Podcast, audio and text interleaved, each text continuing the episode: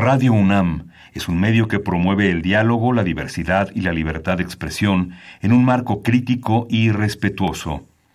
Los comentarios expresados a lo largo de su programación reflejan la opinión de quien los emite, mas no de la radiodifusora. Facultad de Contaduría y Administración, UNAM. 90 años.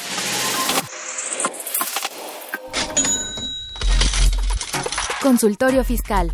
María Concepción González de Chicago dice que hace 12 años Radio. presentó suspensión de actividad. Un programa de Radio UNAM Hay una PTU entonces que se determina. y de la Secretaría de Divulgación y Fomento Editorial de la Facultad de Contaduría y Administración. Si bien es cierto, estamos, hablando- estamos comentando todo lo que tiene con la contabilidad. Tocaremos el tema de las deducciones personales, obviamente, porque no son tan fáciles de aplicar en realidad. Consultorio Fiscal. Radio. ¿Qué tal? Muy buenas tardes, tengan todos ustedes. Mi nombre es Carlos Burgoa y como cada semana venimos platicando de temas de mucha, mucha moda, mm, contemporáneos, ¿no? Respecto de lo que nos va sucediendo año con año. Ya pasamos este año por el Huachicol, ya pasamos por el Culiacanazo, pero ahora vamos a pasar por cosas fiscales más agradables. Y en esta ocasión toca hablar de los aguinaldos. Yo sé que es algo tan querido y tan efímero en la vida porque si dura dos minutos es demasiada la alegría, ¿no? Pero bueno, finalmente lo importante es comentar todo lo que rodea este tema y principalmente pues estar muy atentos porque hay gente que ya lo empieza a recibir, hay gente que estará pues de alguna manera en esquemas donde también lo parten, que es más el gubernamental. Para el desarrollo tenemos a dos grandes invitados que nos van a ayudar a desarrollarlo de manera excelsa. Miren, les platico primero las damas. La maestra Coral González Mercado.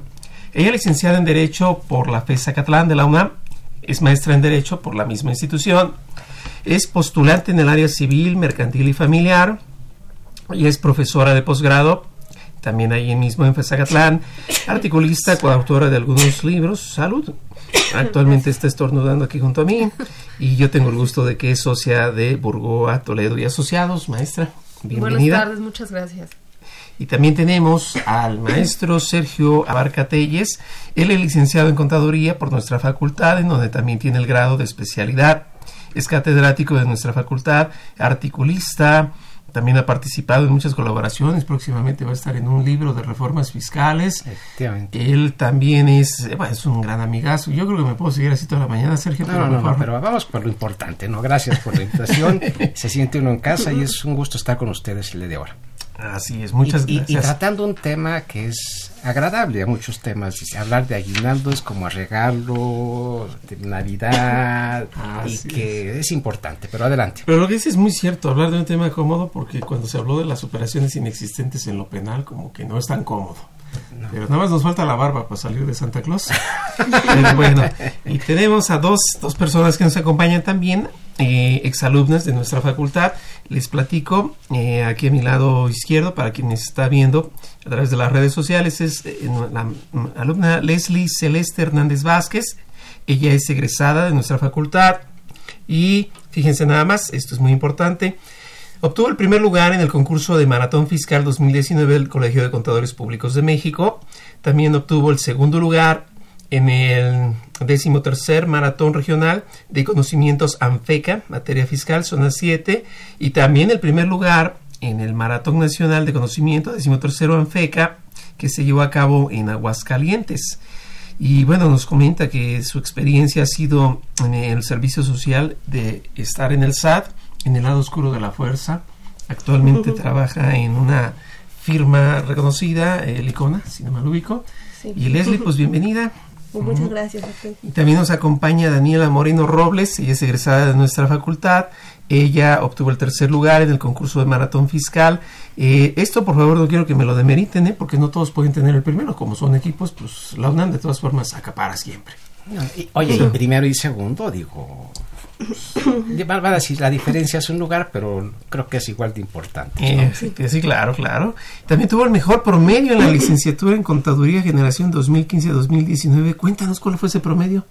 Ay, el promedio que tuve fue 9.8. Ay, hay quien le llama ñoño, yo le llamo excelencia académica. Sí. Entonces, para todos los que estamos aquí, pues sepamos que estamos muy orgullosos de nuestra universidad, pero más orgullosos cuando estamos como país unidos. Y creo que estas son épocas de estar unidos. y por eso es que les pidamos que estamos pues siempre en contacto con ustedes a través de nuestras redes sociales. Les platico que estamos en el Twitter que es arroba con su fiscal y también estamos en Facebook. Hoy en día no tener Facebook es como no ir a misa. Es FCA UNAM oficial. Nuestros teléfonos también, por favor, para que nos llamen, nos cuenten chismes, preguntas, lo que quieran. 55 36 8989, repito 55 36 8989 o la LADA 01800 50 52 688 y bueno, pues ahí nos pueden platicar todo lo que el día de hoy vamos a ver, que es respecto de aguinaldos, pero antes de arrancar, rápidamente vamos a nuestro info fiscal. Consultorio Fiscal Radio.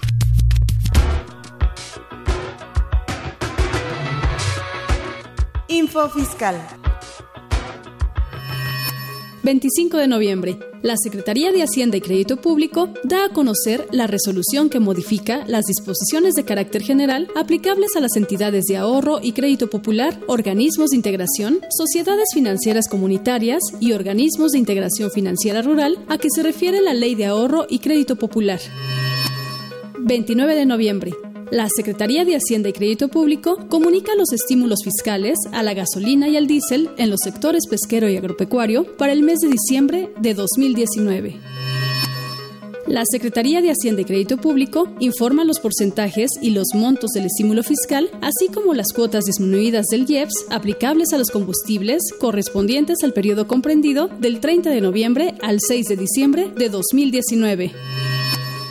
La Secretaría de Hacienda y Crédito Público da a conocer los montos de los estímulos fiscales aplicables a la enajenación de gasolinas en la región fronteriza con los Estados Unidos de América al periodo comprendido del 30 de noviembre al 6 de diciembre de 2019. Info Fiscal.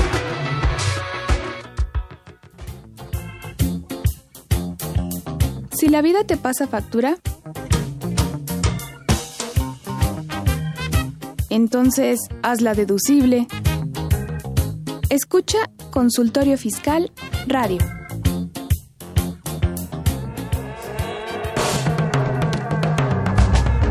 Invertir. Para aprender.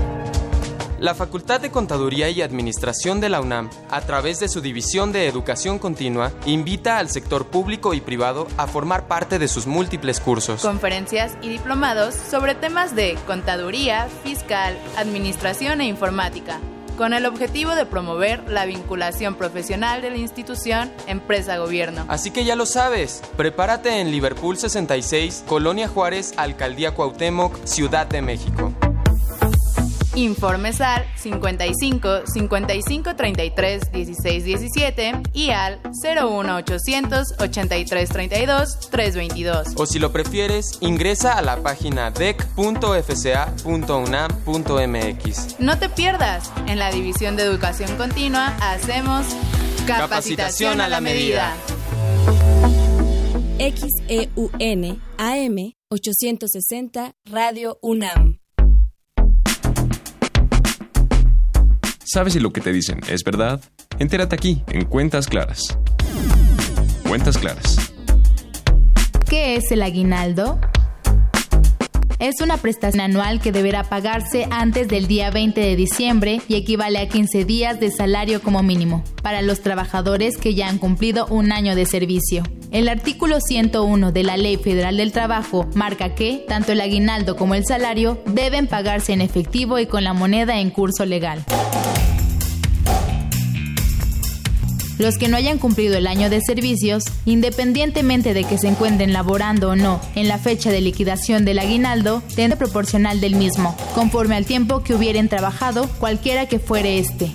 Según la Ley Federal del Trabajo, todas aquellas personas que presten un servicio personal subordinado para persona física o moral deben recibirlo. Esto quiere decir que aún los empleados de confianza tienen derecho a esta prestación.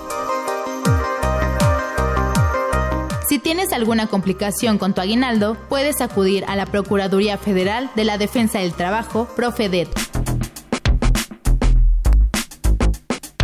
Cuentas claras. Llámanos, nos interesa tu opinión. Teléfonos en cabina 5536 8989. Lada 01800 5052 688. Bueno, pues estamos de regreso. Platicábamos muy gustosamente Sergio y yo, y digo Sergio y yo porque estamos rodeados gustosamente de muchas mujeres y mujeres exitosas, como hoy lo podemos ver, que lograron un buen lugar en el maratón y que hoy en día pues yo también me siento muy orgulloso de tener una gran sociedad en la oficina. Y ella es quien nos va a platicar el chisme, ella es quien va a empezar a discurrir todo lo que es la, la dinamita, aunque es un tema cómodo. Sí. Platícanos, por ¿qué es el aguinaldo? Sí, bueno, pues sí, como menciona, pues es un tema cómodo, agradable. Yo creo que todas las personas que escuchan aguinaldo, pues sin duda yo creo que es algo que los pone muy de buenas, ¿no? Porque pues el aguinaldo es una prestación, es una cantidad económica en la que los trabajadores pues se hacen acreedores, se hacen beneficiarios pues de esta de esta prestación, digo, tal cual, acorde a la Ley Federal del Trabajo, pues es una prestación, pero podemos mencionarlo como una cantidad económica a la que todos los trabajadores al final del año pues tienen derecho a percibirla. Y digo, todos los trabajadores independientemente del tiempo que, que tengan laborando, ¿no? Porque podemos mencionar que, bueno, la regla general es que pues el aguinaldo en la iniciativa privada son 15 días de salario, eh, por todo un año trabajando, digo, y, y, lo digo 15 días como mínimo. Esto no impide que alguna empresa pues pueda otorgarles un mayor porcentaje de su salario a los trabajadores, pero bueno, como mínimo tienen que recibir 15 días de salario, siempre y cuando pues hayan laborado todo el año.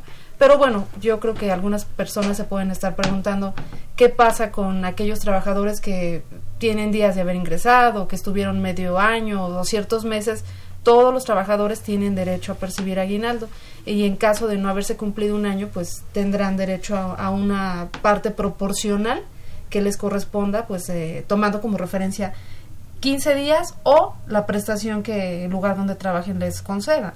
¿sí? Y bueno, pues invariablemente pues es una cantidad eh, agradable porque pues al final del año la, todos los trabajadores lo reciben y su finalidad pues en cierta forma es atender afrontar todos esos gastos de fin de año, como es la Navidad, como es la cena de, fin de año, como son este, pues, algunos regalos para la familia o inclusive afrontar pues el eh, enero, ¿no? Que pues para mucha gente es un tanto pesado económicamente. Entonces tiene un tanto esa finalidad, este, esta cantidad, ¿no? Que es como una ayuda que se da a los trabajadores para, insisto, para afrontar todas esas necesidades de fin de año.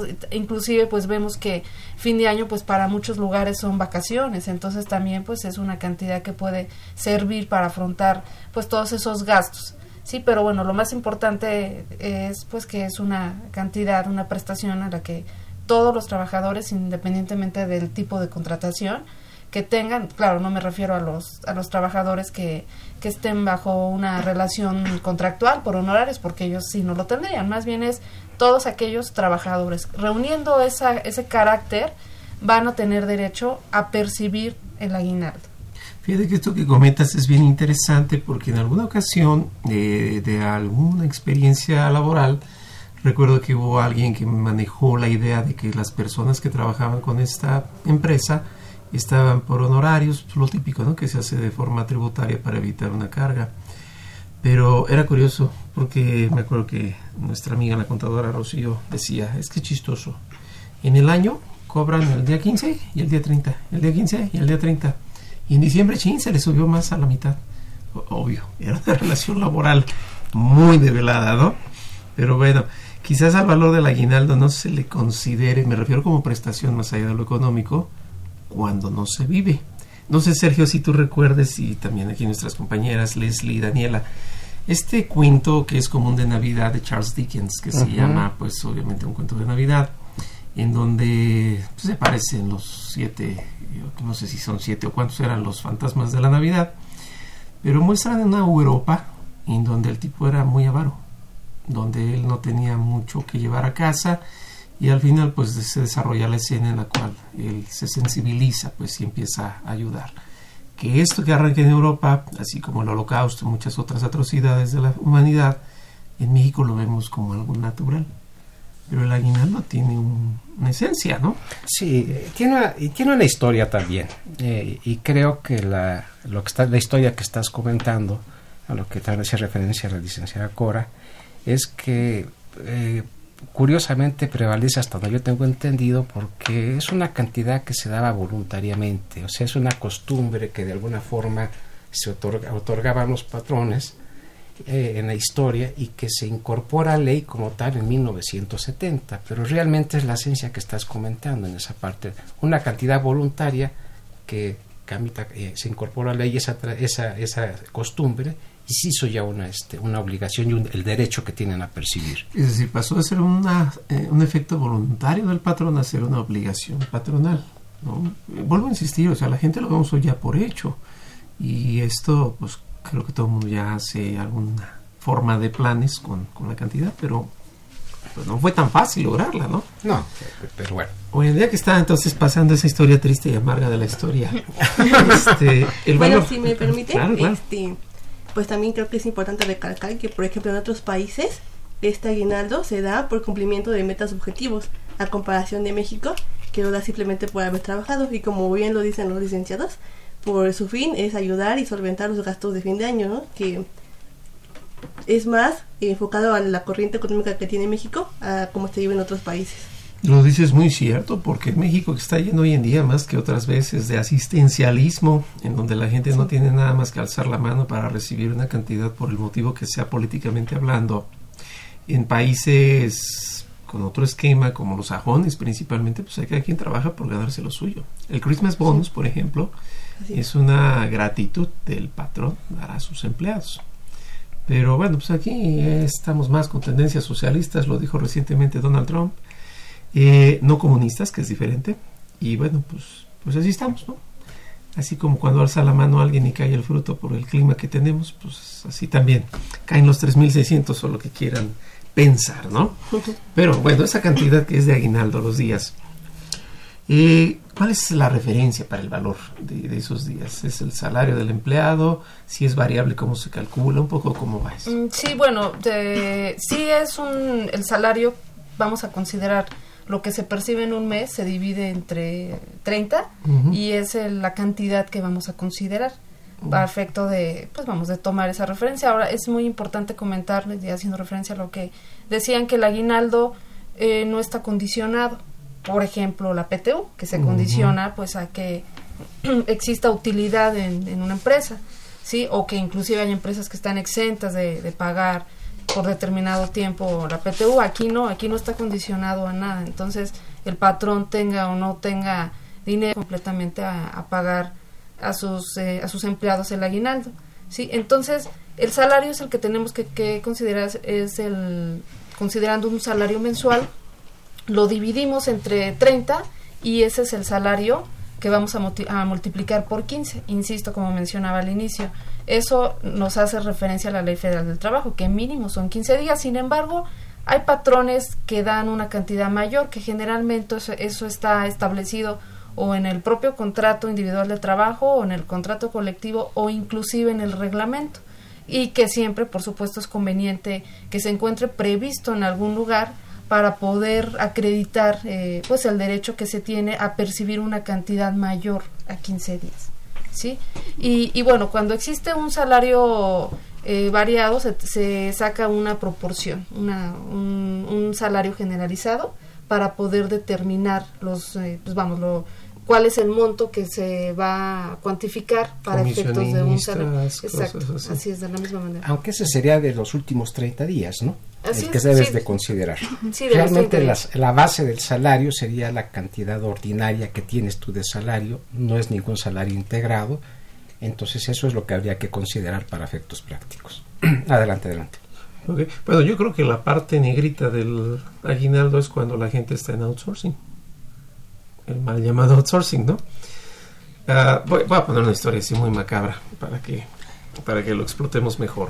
Muy, muy, muy maca hasta ir al campo. Se está cañón. Vamos a pensar un empleado que trabaja por comisión, el vendedor de piso de una agencia de autos, que es el que siempre uso como ejemplo. Por estrategias eh, de tipo laborales, principalmente por PTU y también de tipo fiscales, pues le dividen a estas personas las percepciones en donde una cantidad por la parte fija de estar ahí en el piso todas las horas se les paga a una SA, Pero todo el cúmulo de comisiones se lo hacen llegar a través de otros esquemas donde incluso pues, aparece por ahí el famoso sindicato.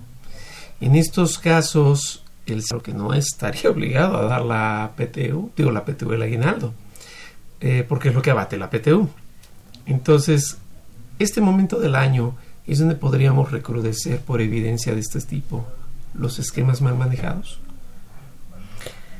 Eh, digo, ahí la parte sería que realmente este tipo de esquema cuando se está planteando, no todas las outsourcing son malas, tampoco tenemos que llegar al punto de... hay otras peores. Hay, unas peores, unas peores, unas mejores y otras que conservan lo que es realmente el trabajo, pero en verdad e, es, es, eh, jugar en contra de la percepción de lo que es el, el, sueldo, de lo que sería el, el empleado, disminuir la carga tributaria y disminuir el costo, en este caso, eh, financiero para lo que es el patrón en contra de lo que sería el beneficio que tendría el, trabajador, que tiene derecho conforme ley, ¿no? Ok, ¿serían esquemas en donde a lo mejor entonces la parte del aguinaldo se los pagan en efectivo por fuera? Yo considero que mm, habría que atender específicamente cada caso en individual para analizar la naturaleza de los ingresos que percibe un trabajador porque podría estar, eh, se les podrían estársele pagando con ciertos conceptos que no son reales y, que se pagan de esa manera a fin de eh, evitar se considere como un salario.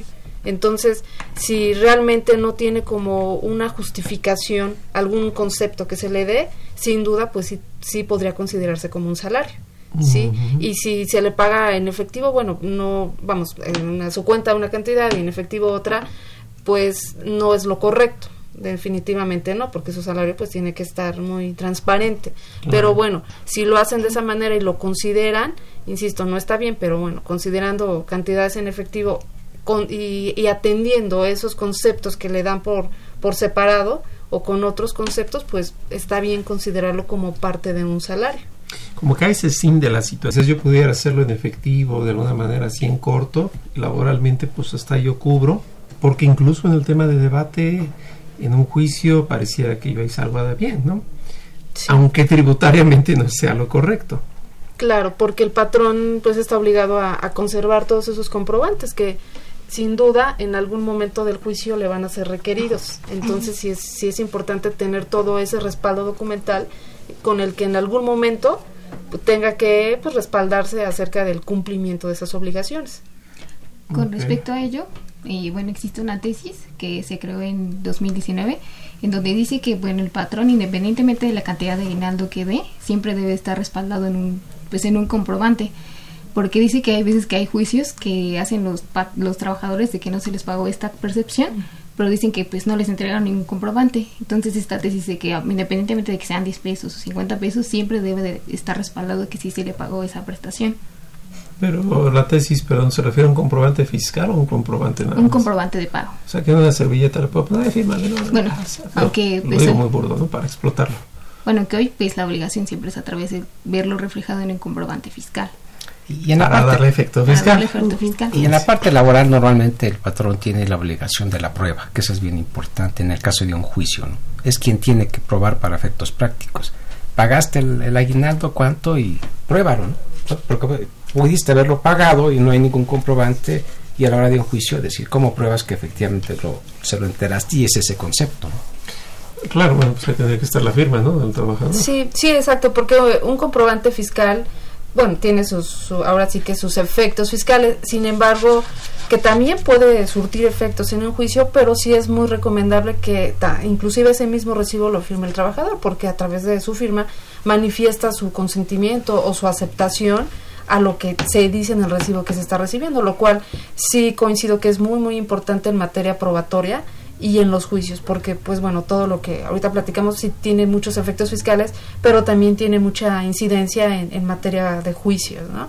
En los que los trabajadores, como mencionaba la contadora, pues tienden a reclamar prestaciones que ya le fueron cubiertas. Entonces todo ese respaldo documental es muy importante internamente para la contabilidad de, del patrón, pero también porque es una defensa en juicio. De hecho, bueno, con respecto a eso, sí es muy importante tenerlo en cuenta en materia laboral, porque el comprobante fiscal no es solamente que ya lo tenga y pueda hacer una prueba, tiene que cumplir también ciertos, ciertos requisitos para que se pueda considerar en un juicio laboral como un comprobante probatorio. Si no los tiene, pues no lo puede utilizar como una prueba y además el mismo patrón se haría acreedor a una multa que establece, me parece, la ley de seguridad social o, o sea, el trabajo y La asciende a cierto número de, un- de UMAS. Entonces tiene muchas complicaciones, no solamente es tener el comprobante, sino que tenga los requisitos además fiscales y los que pide laboralmente. Igual es que ahí empieza un poquito a complicarse el este esquema, ¿no? Normalmente en lo laboral veo que les piden que pongan la huella, ¿no?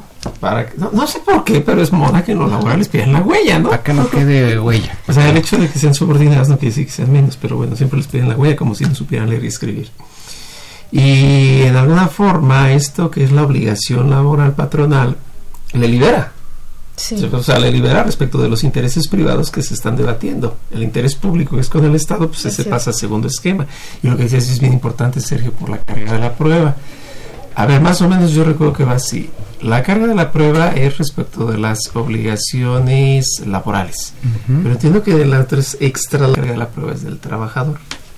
Eh, Sí, por ejemplo, si un trabajador argumenta tener eh, un aguinaldo del 30 días, 40 días de salario, tiene que demostrarlo. Y no es del IMSS, entonces lo tiene que demostrar. ¿no? Así es, por eso hace un ratito comentaba que siempre es muy conveniente que, que el- los montos, en este caso pues el aguinaldo esté previsto en el contrato individual del trabajo, en el colectivo o, o inclusive en un reglamento que siempre que está depositado ante una autoridad eh, adquiere, surte sus efectos legales. Entonces eso es un buen elemento. Otro elemento para poderlo demostrar sería un recibo anterior, donde se demuestre los días que, que en concepto de aguinaldo le son pagados.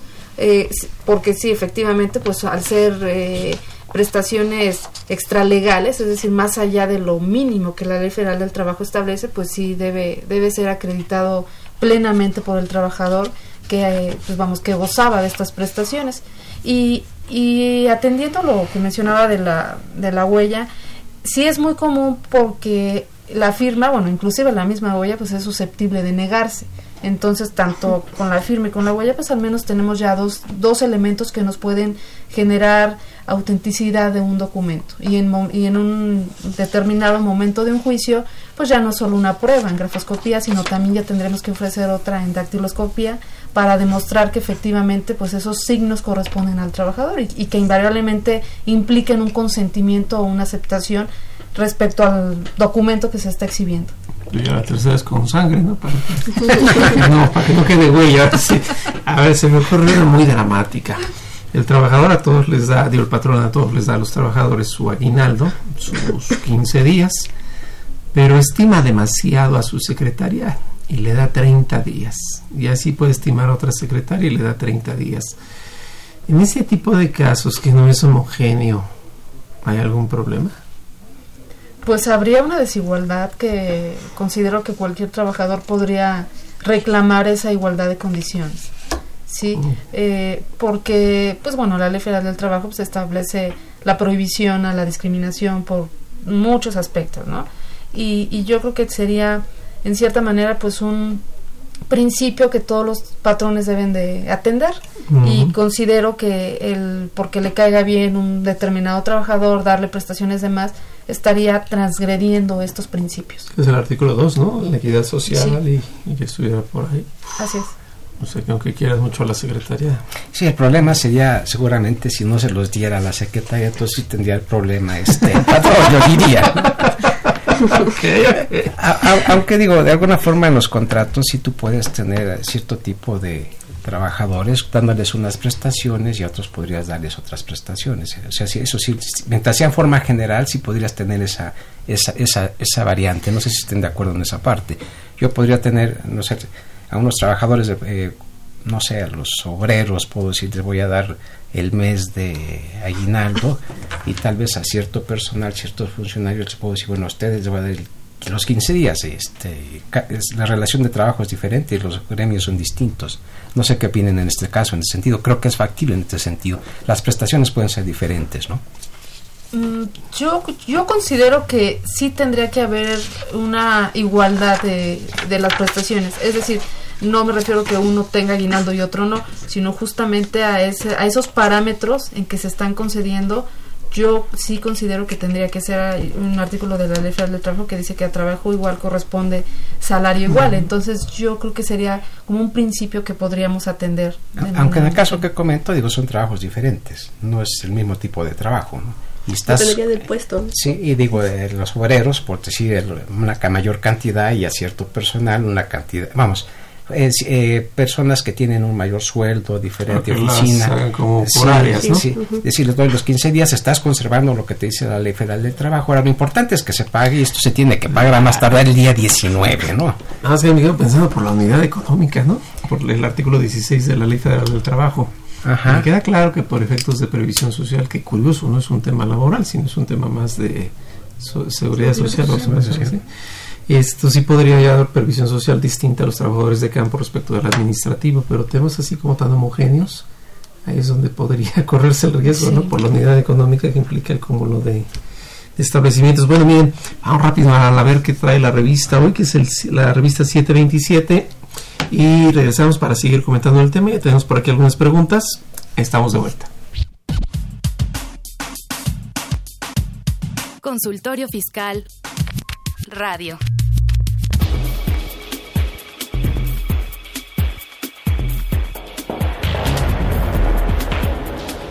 En esta edición, la 727 Consultorio Fiscal, como siempre, abordó interesantes artículos de corte jurídico, laboral, contable, financiero, prevención de lavado de dinero y fiscal.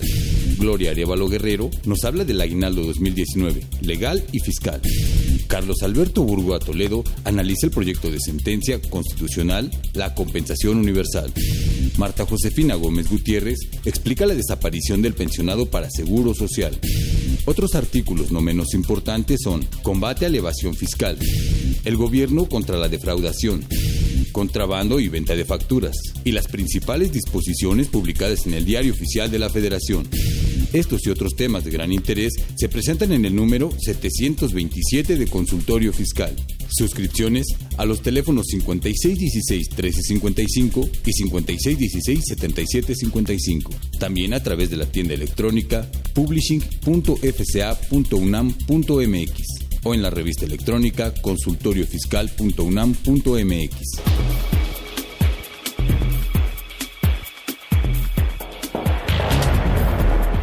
XEUN AM 860 Radio UNAM.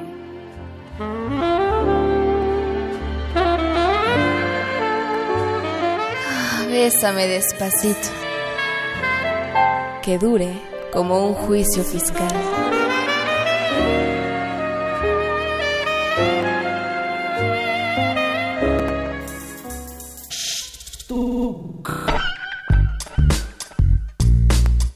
Estás interesado en este y otros temas de consultorio fiscal, ingresa a tu navegador y escribe Radio UNAM.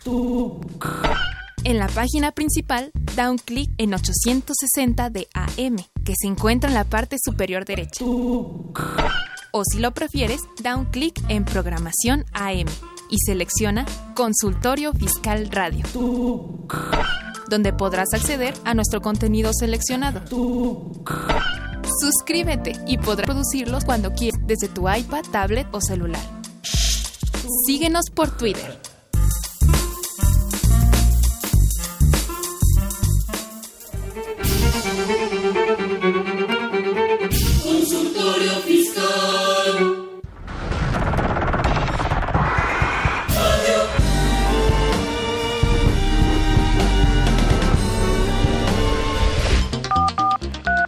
Llámanos, nos interesa tu opinión. Teléfonos en cabina 5536 8989. Lada 01800 5052 688. Muy bien, pues estamos de regreso y tenemos dos preguntas del público. Una de ellas es Rosario Velázquez que nos pregunta, ¿el aguinaldo también es un ahorro? ahorro mm, es, bueno es que no, no entiendo exactamente ahorro en qué sentido Está muy abierta la pregunta, ¿no? No, no específica, ¿no? Quiero yo pensar, a ver, a ver si no me equivoco, Rosario, ahora sí que lo que ella dice que quiso decir, creo es como el, el- ¿cómo se llama este? El fondo de ahorro. como el fondo de ahorro que se da rendimientos con el tiempo, no. Ah, okay. no, no, no es un, no, no tiene esa, esa naturaleza jurídica, es una prestación que se da antes del 20 de diciembre, ya más, más o menos este, comentamos los parámetros, que mínimo 15 días si es para la iniciativa, iniciativa privada, 40 si es para la iniciativa para el sector público, pero no, no tiene esa naturaleza jurídica de un ahorro. Es una percepción que tienes que entregar, sí. no es un ahorro. Sí, o sea, no, no, ni siquiera está indizado, ni mucho menos. Nada. Es tal cual como va. Y hay otra película, digo otra película, una, de Luis que dice por Facebook, nos pregunta, ¿los asimilados a salarios tienen derecho a recibirlo? Co comentábamos y dijo, es un asimilado uh -huh. y, al, y, al, ser asimilado no hay una relación de trabajo, no haber relación de trabajo, no existir la subordinación, no tiene derecho a lo que sería el aguinaldo.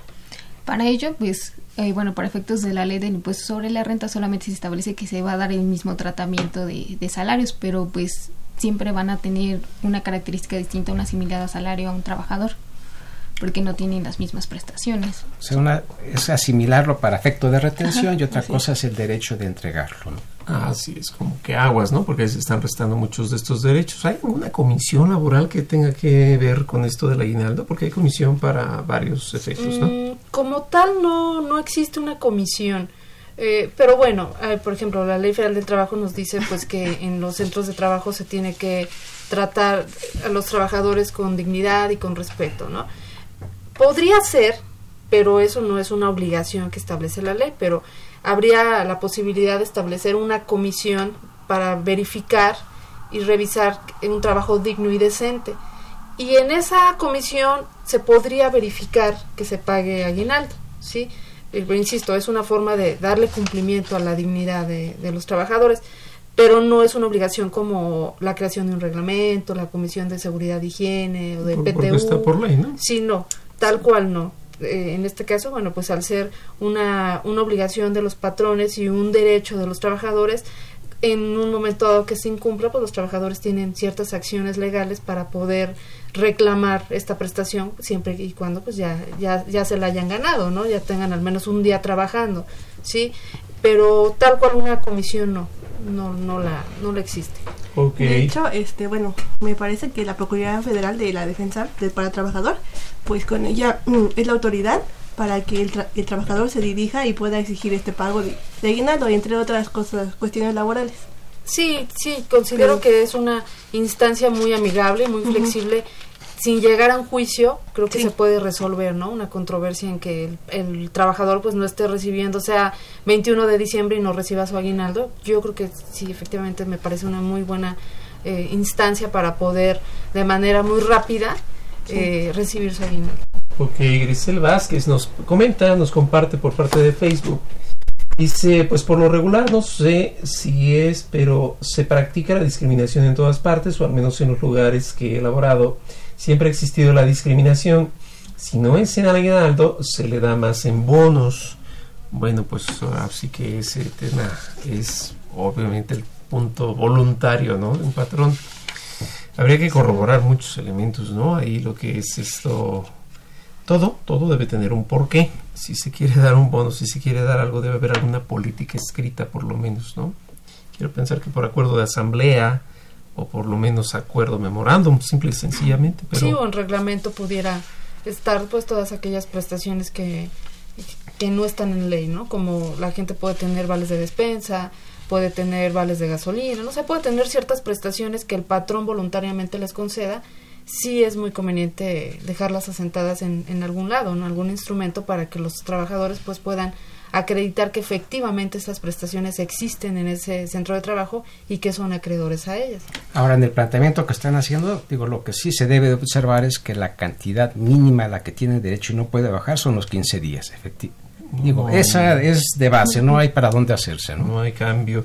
A ver, Diego Olvera nos pregunta, dice, el salario es base para el cálculo el que comentan, se divide en 30, es el que está en el contrato de trabajo, o es otro tipo de salario, o es salario integrado. ¿Me pueden dar el fundamento legal para el cálculo? Bueno, de hecho existe una tesis, déjenme, tiene registro 16, 22, 31, uh -huh. y esta tesis nos indica que el salario que va a utilizar el patrón para el cálculo debe ser de la cuota diaria. Eso se menciona en el artículo 84 de la Ley Federal de Trabajo. Y obviamente, bueno, a mí me- yo lo veo desde dos puntos, ¿no? Tenemos el salario ordinario y el integrado. Entonces no podemos integrar eh, la gratificación o anual, que sería el aguinaldo, para la cuota fija porque sería darle un doble efecto a ese aguinaldo. Entonces sí debemos utilizar y tener muy en cuenta que solamente debe ser de la cuota diaria. Y ese sería el salario que tienes en el mes de diciembre cuando te están pagando. Ese es el que estarías tomando como referencia. Entonces, tu cuota, tu percepción normal, ordinaria, ¿no? Para no guachicolearlo. Ok, tenemos una llamada lista. A ver si. ¿Qué tal? ¿Quién nos habla? Bueno, Sí, ¿quién habla? buenas tardes, habla Yanela Sanata. Yanela, cuéntanos, ¿qué pregunta surge del tema? Yo tengo una duda, es sobre los trabajadores. En caso de que un trabajador falleciera, ¿sus beneficiarios tienen derecho a recibir el pago del aguinaldo? Sí. Sí, adelante, adelante. Bueno, inclusive igual existe una tesis que es la 2019-021, si no mal recuerdo, que establece que en caso de que el trabajador fallezca, quienes tienen derecho a percibir esa percepción a que el trabajador eh, tuvo derecho durante el año que trabajó, tendrá derecho a recibirlo sus beneficiarios, que son aquellos a aquellas personas a quien haya designado. ¿Y qué plazo Sí. tienen para poder reclamar? También, eh, bueno, existe otra que en relación a ella, que es la que menciona mi compañera, y nos indica que lo pueden reclamar. O sea, en caso de que pues no dejara un beneficiario, se puede reclamar en caso de viudez, de orfandad o alguna o, o alguna ascendencia. Eso ya depende, pues, el tipo en línea recta podría ser, pero ellos podrían reclamarlo. ¿Y Sí, efectivamente mm, los trabajadores, pues bueno, al momento de fallecer, pues hay prestaciones que ya devengaron. Sí, estas se les tienen que entregar a sus beneficiarios. Eh, es conveniente que los trabajadores designen a sus beneficiarios en su fuente de empleo. No siempre esto va a ser, ¿no? Hay ocasiones en que alguien fallezca y no tenga beneficiarios. Entonces, se tiene que acudir a, an- ante la Junta de Conciliación o a un juicio para que se designen beneficiarios y a esas personas que sean designadas son van a ser a las que se les debe entregar las cantidades a las que tenga eh, derecho un trabajador. Entonces sí, efectivamente, no significa que cuando un trabajador fallezca, pues ya todo lo, lo perdió, no para nada, porque pues de eso digamos que forma parte de su sucesión, que son derechos que no se extinguen con la muerte de, en este caso, del trabajador. A ver, Yanela, nada más aquí para, para andar en lo que tú platicas. Ah, vagamente recuerdo de aquellas veces que me ponía a leer la ley, que cuando se prevé la muerte del trabajador y hay una indemnización especial, ¿no? Cuando hay muerte del trabajador por ahí de los artículos 500, eh, la ley señala así de forma taxativa a quienes se les debe o quiénes son los beneficiarios.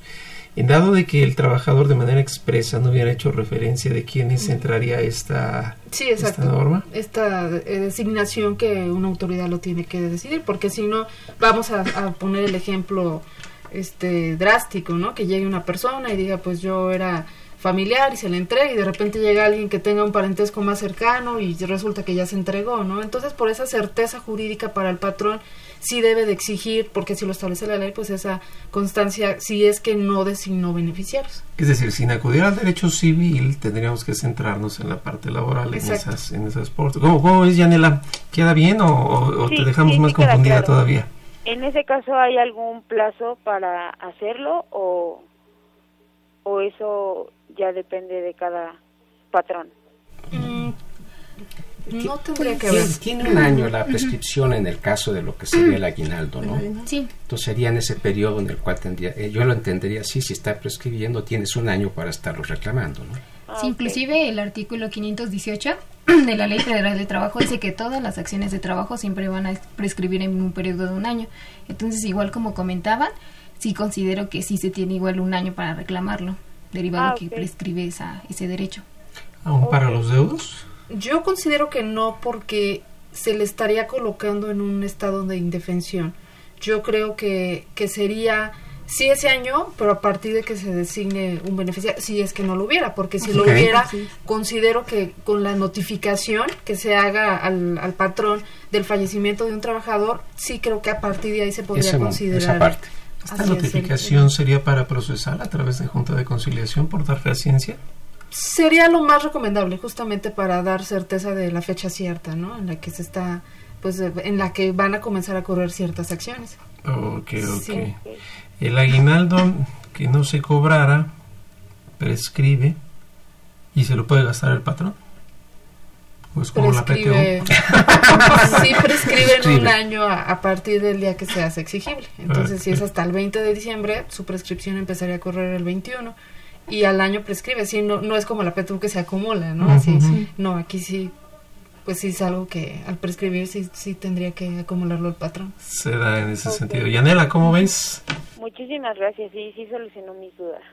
Perfecto, pues gracias Yanela por la llamada. Muchas gracias. Este, y bueno, pues viene el tema más delicado, ¿no? El aguinaldo es una palabra no incluida de manera expresa en la ley del ISR.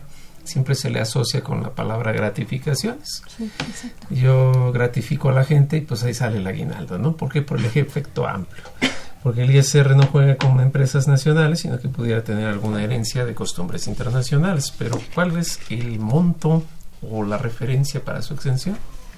Bueno, el artículo 93, fracción 14 de la ley del impuesto sobre la renta es aquel donde se menciona la exención de este pago y establece que, establece que son 30 veces el salario mínimo general.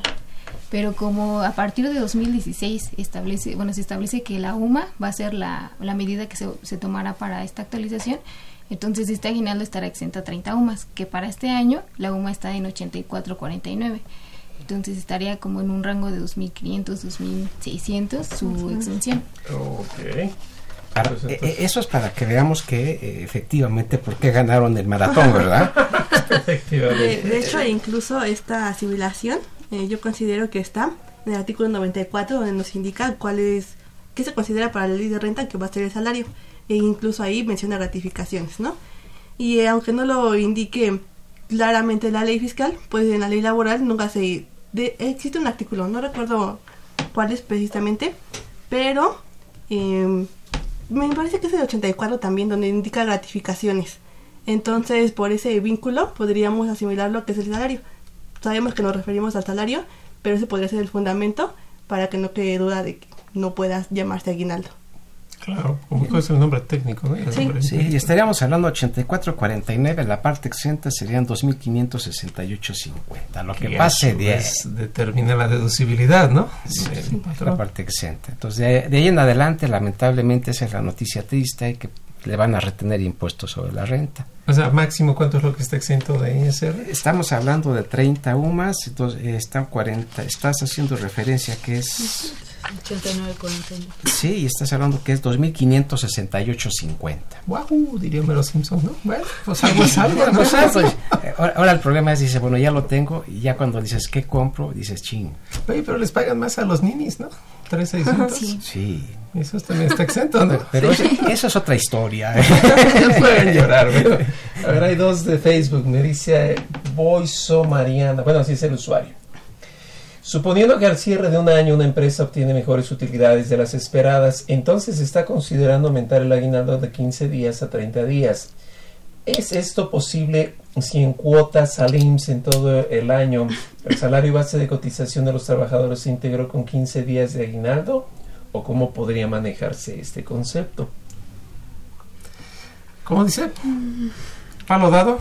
Ni Dios lo quita. Aunque sea O sea, aguas porque subir el aguinaldo, no, there's no way back, dicen, ¿no? Entonces, no, es tan sencillo hacer este incrementar el aguinaldo de un momento para otro, tiene sus implicaciones y digo, habría que evaluarlo muy directamente. Yo creo que si ese sería el caso, eh, preferir dar una prestación diferente a estar modificando lo que es el aguinaldo. año ceder un bono distinto a todos, a todos. Correcto. Porque, digo, no es porque no lo hagan, pero por mantener el ritmo. No, y la implicación y la responsabilidad laboral, ¿no? Lo que te estás tú echando encima. yo, yo no gano nada como patrón, ¿no? La exención es el grado de lo que a mí me determina la deducibilidad, pero, pero bueno, este es un tema muy interesante que yo creo que se debe conceptualizar eh, con una proyección, ¿no? De los resultados más financiera, creo yo. Yo considero que, bueno, de acuerdo a, cómo está formulada la pregunta, eh, habla de utilidad. Entonces, invariablemente en las utilidades se va a ver reflejado ese incremento o, vamos, esas cantidades mayores a los trabajadores.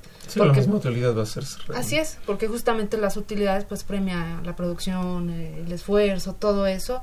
Y si quiere premiar a los trabajadores, creo que se vería reflejado en, en justamente en el tema de PTU. Y si aún así tuviera más, pues entonces que maneje un bono generalizado para todos. Y, y, perdón, nada más acotar, digo, cuando hablamos de utilidades, que tengamos muy claro de qué tipo de utilidades, porque para efecto de lo que sería repartir eh, este, la participación de utilidades no es tu utilidad contable, sino es la utilidad que se determina de acuerdo con la ley de renta, que es una utilidad diferente. Entonces sí, yo sí habría que considerar si la pregunta está muy abierta, nada más yo quisiera contar, oye, no más aguas, no son las utilidades contables, sino son las utilidades fiscales, lo cual habría que considerarlo para lo que está haciendo mención, porque puede variar considerablemente. muy importante si el resultado cambia. Alejandro Figueroa a su vez también dice, si tengo sueldo base y la empresa me entrega un bono mensual, ¿sobre qué base me tendrían que entregar el aguinaldo y fundamento? O sea, creo que él está en outsourcing, ¿no? hablando de esquema de outsourcing, ¿no? que sí tiene salario Yo creo que habría que ver el concepto del bono, ¿sí? Porque si tiene, pues no sé, alguna, como alguna prestación diferente, no estaría considerado como parte del, del salario. Pero si es una forma de dividir el salario, considero que entonces sí se podría integrar, sin hablar de un salario integrado, es decir, eh, eh, cuantificar un salario diario para poderlo tomar como referencia de un aguinaldo.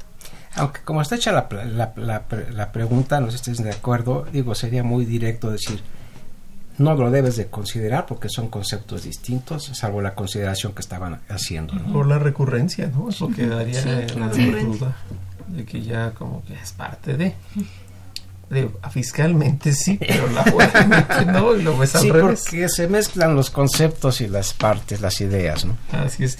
A ver, Delia Rodríguez nos pregunta, ¿el aguinaldo se debe poner en el concepto de impuesto, impuesto grabado? ¿Tiene que pagar impuestos? Ella lo paga.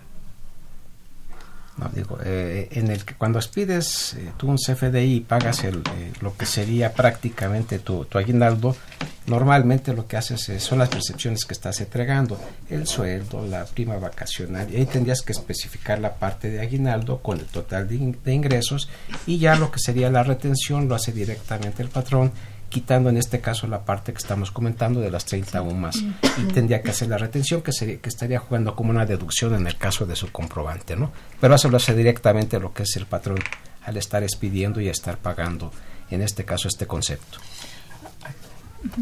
Bueno, aquí, bueno, yo consideraría que es importante mencionar que hubo un cambio a las guías de llenado el día 14 de octubre del presente año, en donde menciona que ya no van a poderse emitir CFDIs con pagos ordinarios y extraordinarios. Los ordinarios, que como sabemos son aquellos que se pagan de manera periódica, y los extraordinarios son aquellos que se pagan de manera extemporánea, que es como el caso del aguinaldo.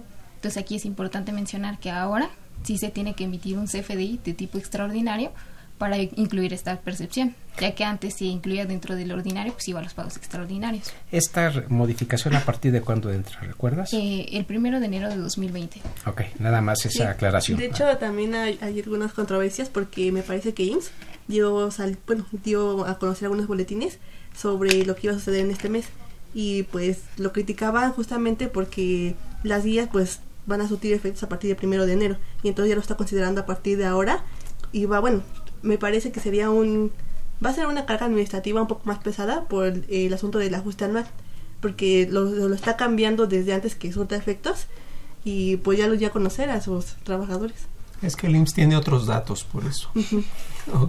bueno, pues se anticipa, ¿no? Una situación que pudiera afectar. Sí.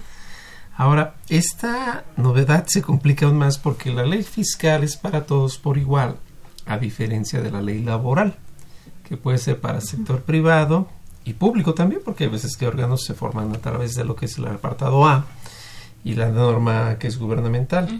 Entonces, el mínimo de días de aguinaldo para alguien de iniciativa privada son 15 y para lo que es el sector gubernamental son 40. 40. o es que el gobierno tiene más lana por eso, ¿no? y ese no lo ha tocado por ahí nuestro... Bueno, esperemos que nadie le diga. Con la diferencia de que en el sector gubernamental se parte la cantidad en su entrega, mientras que en el sector privado máximo es el día 20. Si se parte, no se parte la exención. La exención de un año es de un año. Efectivamente. Y qué bueno que al principio te entregan más. Pues tú sabes si lo haces aplicable al principio del año o te lo llevas al final del año. Cosa que quizás la iniciativa privada no le sufra tanto, ¿no? Sí, porque también habría que considerar un trabajador que tenga dos patrones y que de los dos reciba aguinaldo, ¿no? Y que no sea gobierno, ¿no? Eso puede ser. Digo, aunque teniendo dos patrones, si lo vemos técnicamente estricto, nada más tienes derecho a una exención, un mes. Sí, pues los dos mil y cachito, ¿no? Sí, sí. Entonces conviene más tener un patrón y entrarle a la ayuda de los jóvenes construyendo el futuro, ¿no? Yo creo que sí, posible. ¿Qué les parece si nos inscribimos terminando para, para tener este, una cantidad adicional? También tiene IMSS el rubro de maternidad y dices, o sea, los vas a mantener para que en el Inter puedan echar a andar un proyecto de familia con más responsabilidades y yo le pago, ¿no? Pero yo, yo sí le entro, pero en la parte de maternidad sí yo mejor me quedo como estoy, no califico, aclaro, ¿eh? Ok, tienes mucha razón. La exención es una sola para el trabajador, sea con las fuentes de ingreso que sea, mientras que la ley laboral pues cambia, ¿no? Cambia puede tener esos dos efectos. El que se y, y, en el caso, perdón, que lo tuviera, eh, digo que el patrón, el, más bien dicho, el empleado con toda la intención no lo mencione y se le apliquen dos exenciones, a la hora de hacer su declaración anual, este, de todos modos va a acabar pagándola, ¿no? Y si le saliera un saldo a favor, llega el SAD a decirle, pues viene de regreso o viene el procedimiento de ejecución, ¿no? Sí, aunque por procedimiento con lo que tiene directamente en la declaración anual se están vaciando todos los conceptos, automáticamente te lo va a hacer el sistema y lo, tiene, y lo tiene muy bien identificado en la aplicación, ¿eh? Fíjate que ese es un tema muy interesante también, porque digamos hace un momento, si alguien por esquema de outsourcing decide pagárselo así por fuerita, en lo laboral ya cumplió. Nadie le puede reclamar porque lo pues ya pagué. Pero en el efecto fiscal ahí es donde ya no suele igual. Completamente, cambia. ¿Y esto a cargo de quién estaría? En la parte fiscal, ya no te caché yo la pregunta. Ajá, si de cuenta que yo le pago por separado, y entonces ya le complemento su aguinaldo bonito, ¿no? Y acá estamos cerrando el programa, pero rápido antes de que nos veamos. Y hay una parte que no pagó impuesto, me queda claro. Esa parte que no pagó impuesto le corresponde al que lo entregó o le corresponde al que lo recibió llegado el momento del anual en abril. Yo entendería que lo percibió, lo que estás comentando, la parte exenta, ¿no? Porque el 6 dice que debe retener a aquel que lo entrega y si no corre a su cargo. Sí. Digo, una, y la retención, digo, para que haya retención tiene que haber pago, si no va a estar medio complicado. Y en el concepto que estás haciendo mención, o, o, mal estoy entendiendo la sí, pregunta. Digo, por el efectivo, que luego a que lo va a llevar al banco, por ejemplo.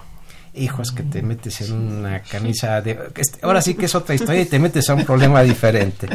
Porque debe tener la gente muy claro eso no todo pago incluido ahorita el momento del aguinaldo porque digo ahorita porque en estos momentos pues se recrudece no que va a ser por obligación y es algo más más que dado y ahí es donde deben tener cuidado cómo reciben el dinero de parte de sus patrones y a dónde ellos a su vez lo van a dirigir y yo, creo que hablando de aguinaldos y cómo está la situación en términos generales en el país, es un momento importante de tal vez ser responsable y hacer utilizarlo bien y aplicarlo bien, ¿no? Digo, pero bueno, me estoy viendo tal vez muy este papista porque decir, bueno, pues ya todavía no lo recibo, ya estoy, ya tengo que pagarlo, que es otra historia completamente. No se vayan al casino, no se vayan a las juntas contable, contable dance, que no se vayan a ningún otro lado. Sí, sí, filete de murciélago cancelado y cuestiones de ese tipo. ¿eh? El Batman. También. Ok. Bueno, llegamos ya al final de nuestro programa. Mañana vamos a continuar hablando de esto. Recuerden que estaremos en vivo en la mañana en Mirador Universitario por internet y con repetición para el sábado a las 9 por TV UNAM. Y de momento pues no me queda nada más que agradecer a quienes nos acompañan el día de hoy, maestra Coral. Muchas gracias, por la invitación. Sergio. Gracias, a ustedes. Aquí, Leslie. gracias por la invitación. Daniela, ¿verdad? Muchas gracias por la invitación. Y muchas felicidades por muchas las felicidades que tuvimos también. Sí, este, no, caray. Ahora, puro primer nivel. Ahora tomo aire para decirles que eh, bueno, la dirección general de Radio UNAM es Benito Taibo, director de nuestra facultad, el maestro Tomás Humberto Rubio Pérez, secretario de Divulgación y Fomento Editorial de nuestra facultad, el doctor José Ricardo Méndez Cruz, y en los controles, Socorro Montes, en la producción por parte del Departamento de Medios Audiovisuales de nuestra facultad, Nezahualcóyotl Jara, Alma Villegas, Juan Flandes, Tania Linares, Emanuel Sotelo, Antonio Calvo, Ania Centeno, Mariana Romero, Karina Estrada y Virginia Cruz. Y bueno, pues no se pierdan de vista porque la siguiente semana vamos a continuar hablando de estos temas fiscales. Por hoy es todo. Si ya están con hambre, pues aguántense tantito, falta una hora, o generalmente una hora. Y de cualquier manera, estamos a la que sigue. Hasta la siguiente. Consultorio Fiscal. Un programa de Radio UNAM y de la Secretaría de Divulgación y Fomento Editorial de la Facultad de Contaduría y Administración. Consultorio Fiscal Radio.